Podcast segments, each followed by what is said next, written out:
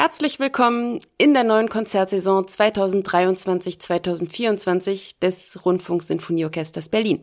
Ich bin Fia und ich freue mich riesig auf diese neue Spielzeit, in der wir euch selbstverständlich wieder zu jedem Abo-Konzert eine neue Podcast-Folge an die Seite stellen.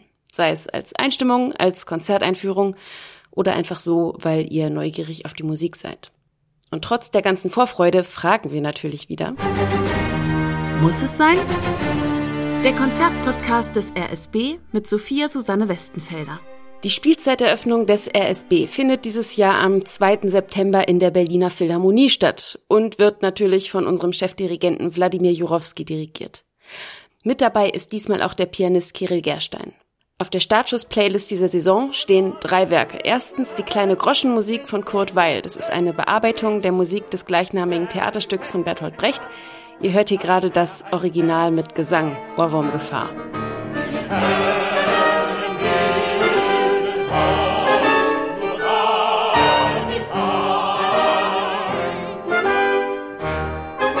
Zweitens spielt das RSB das erste Klavierkonzert von Thomas Addis. Als ich erfahren habe, dass dieses Stück von ihm gespielt wird, da habe ich in meinem Kalender sofort den Konzerttermin blockiert. Seine Musik, die hat es mir nämlich sehr, sehr angetan und mich so inspiriert, dass ich sogar gerade ein Buch über ihn schreibe. Das dritte Werk ist das längste, Sergei Rachmaninows dritte Sinfonie. Die schrieb er 1935 bis 36 und sie ist wie immer bei Rachmaninow ein ziemlich monumentales Ding.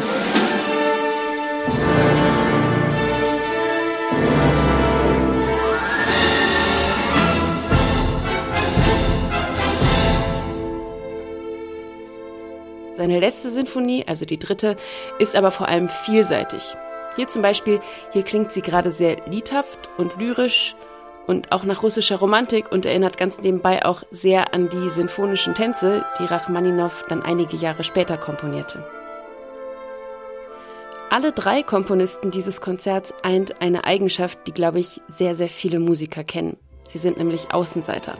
Das geht als Musiker ziemlich schnell und sicher kennen das auch einige Orchestermitglieder des RSB. Man muss nämlich schon sehr früh wahnsinnig viel üben und oft ist man sehr allein mit der Liebe zur klassischen Musik. Umso schöner ist es dann, wenn man in Jugendorchestern und im Studium dann auf Gleichgesinnte trifft. Das mit dem stundenlang Üben, das kannte Rachmaninow auch, denn er war Komponist, Pianist und auch Dirigent. Aber zum Außenseiter wurde er vor allem durch sein Dasein als Exilant und das damit verbundene Heimweh. Ihr kennt doch bestimmt lebende Fossilien. Der Schachtelhalm gehört dazu, Quastenflosser, Mammutbaum und auch der Pfeilkrebsschwanz. Und irgendwie kann man sich auch Rachmaninow als lebendes Fossil vorstellen, denn wegen seiner tiefen Melancholie hielt er länger als viele andere Komponisten an dem romantischen Stil fest, der damals eigentlich nicht mehr State of the Art war. Warum tat er das? Heimweh. Rachmaninow musste wegen den Gewaltausbrüchen der Oktoberrevolution seine russische Heimat verlassen und dass er nie mehr zurückkehren würde, das konnte er damals noch nicht wissen. Rachmaninow und seine Frau fliehen in die USA. Ja, und da ist er jetzt. In Midtown Manhattan, zurückgezogen. Er spricht nur wenige Bruchstücke Englisch, er hat ganz schlimmes Heimweh, schwere Depression und komponiert nur ganz wenig. Seine Hausangestellten sprechen alle Russisch. Er lädt russische Freunde ein und kocht Tee im Samovar.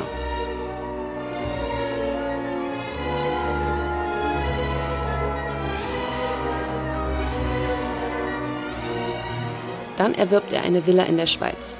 Und die benennt er dann nach einer Mischung aus seinem Vornamen und dem seiner Frau, Villa Sena. Und wie seine Wohnung in New York wird auch diese Villa zu einer Art russischen Enklave. Rachmaninow lässt Unmengen an russischer Erde importieren. Und er pflanzt in dieser Erde Baumarten, die er im Garten seines schmerzlich vermissten russischen Landsitz stehen hatte. Birken und Trauerweiden. In der Villa verbringt er gemeinsam mit seiner Frau viele Sommermonate und siehe da, die Musik, die kehrt zu ihm zurück. Die Erfolge motivieren ihn, seine letzte, seine dritte Sinfonie anzugehen. Sie ist durchwoben von tiefer Sehnsucht nach seiner verlorenen Heimat. Kurzer Reisetipp. Die Villa Sena in der Schweiz, die ist seit ein paar Monaten für Besucher zugänglich. Mein liebster Satz der Sinfonie ist der zweite und den hört ihr hier gerade auch. Genauer den Mittelteil. In diesem Mittelteil, Und es ist selten, kann man kurz ein bisschen heraushören, wie die Musik in den Jahren, in denen Rachmaninow diese Sinfonie schrieb, typischerweise klang. Lebhaft und neoklassizistisch. Ein bisschen nach der aufkommenden Filmmusik Hollywoods. Ein kurzer fröhlicher Lichtblick, wie schön das Leben doch sein könnte, wenn man nicht so abgeschottet von allem wäre. Entsprechend führt Rachmaninow diesen kurzen Fröhlichkeitsanfall dann auch bald wieder in die ihm wohlbekannte bittersüße Melancholie zurück. Aber diese kleinen Zitate spiegeln nicht Rachmaninows wahren Stil wider. Er ist und bleibt nämlich ein Romantiker voller Heimweh und er sagt drei Jahre nach der Vollendung dieses Werks, ich fühlte mich wie ein Geist, der durch eine ihm fremd gewordene Welt wandert. Ich kann die alte Art des Komponierens nicht abschütteln und ich kann mir die neue nicht aneignen. Das fasst sein Dilemma ganz gut zusammen. Der englische Autor Barry Martin sagt darum über die dritte Sinfonie, der gesamte Zweck des Werks bestünde darin, im Geist der Vergangenheit zu verweilen. Traurig, aber die Musik klingt wunderschön. Der Komponist Kurt Weil teilt mit Rachmaninow das Schicksal des Exils. Auch er ist in die USA geflohen, allerdings nicht vor den Stalinisten, sondern vor den Nazis. Auch Weil ist ein Außenseiter. Sein Kompositionsstil lässt sich nur schwer in eine Schublade stecken. Die Mode der neuen Zwölftontechnik, die macht er nur halbherzig mit, aber er ist auch nicht Teil des Gegenlagers, das aus Komponisten besteht, die am romantischen Klangideal festhalten. Weil macht sein eigenes Ding und mixt verschiedene Stile. Jazz, Expressionismus, Zwölftonmusik und Chanson.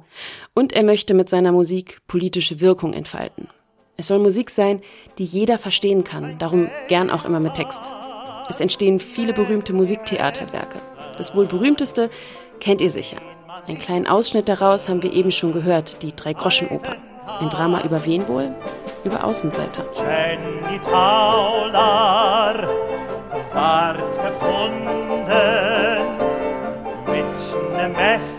Bei der kleinen Drei-Groschen-Musik wurde die Musik dieses Dramas für Blasorchester bearbeitet.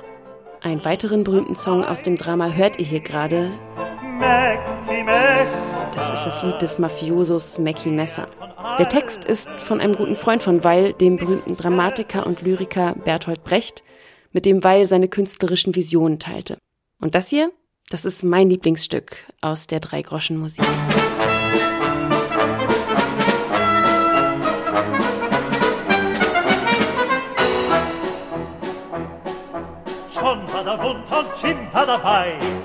Das ist der Kanonsong, ein Antikriegslied, in dessen Text Brecht nationalistische Barbareien kritisiert.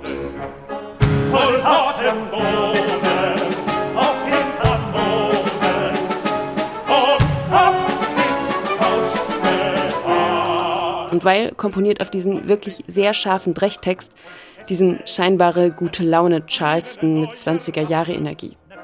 Am Berliner Ensemble, dem Theater, das Bertolt Brecht gegründet hat, läuft übrigens gerade die Dreigroschenoper falls ihr diese Musik auch mal auf einer Theaterbühne erleben wollt. Thomas Addis ist ebenfalls eine Art Außenseiter.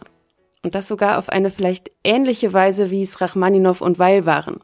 Rachmaninow und Weil haben nämlich nicht so richtig mitgemacht bei der Moderne, die während ihres Schaffens eigentlich en vogue war. Und ähnlich hält's jetzt auch der britische Komponist, Pianist und Dirigent Thomas Addis. Hier kurze Notiz am Rande.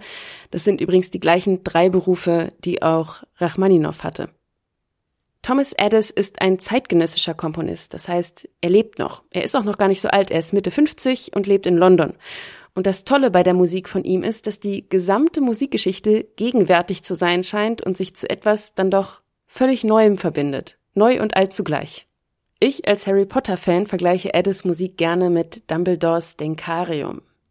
Man kann sich das so vorstellen, als würden in seiner Musik Musikgeschichtsmomente wie Erinnerungsfetzen ständig herumwirbeln. Die Musik von Thomas Addis, die schillert und ist ergreifend, emotional und mitreißend. Und ich würde euch liebend gern vorspielen, wie das klingt, aber das RSB hat das erste Klavierkonzert von Addis noch nie aufgeführt, so dass wir hier noch keine Aufnahme haben. Ich bin hier übrigens nicht der einzige Addis-Fan. Kirill Gerstein, der Pianist, der beim Konzert spielen wird und der auch die Uraufführung des Werks gespielt hat, der ist bekannt dafür, dass er ein Experte für die Werke von Thomas Addis ist. Die beiden sind auch befreundet. Gerstein würde mir also bestimmt zustimmen, wenn ich euch sage, lasst euch Musik von Thomas Addis nicht entgehen. Und damit sind wir auch schon am Ende von unserer ersten Folge der zweiten Staffel. Ich freue mich auf das kommende Jahr mit euch, mit dem RSB und der Musik, die wir in den kommenden Monaten erleben werden. Und solltet auch ihr musikliebende Außenseiter sein, dann sucht euch doch mal wieder ein nettes Laienorchester oder eine Kammermusikgruppe, wo ihr mitspielen könnt. Geht in Konzerte und feiert mit uns unsere Saisoneröffnung.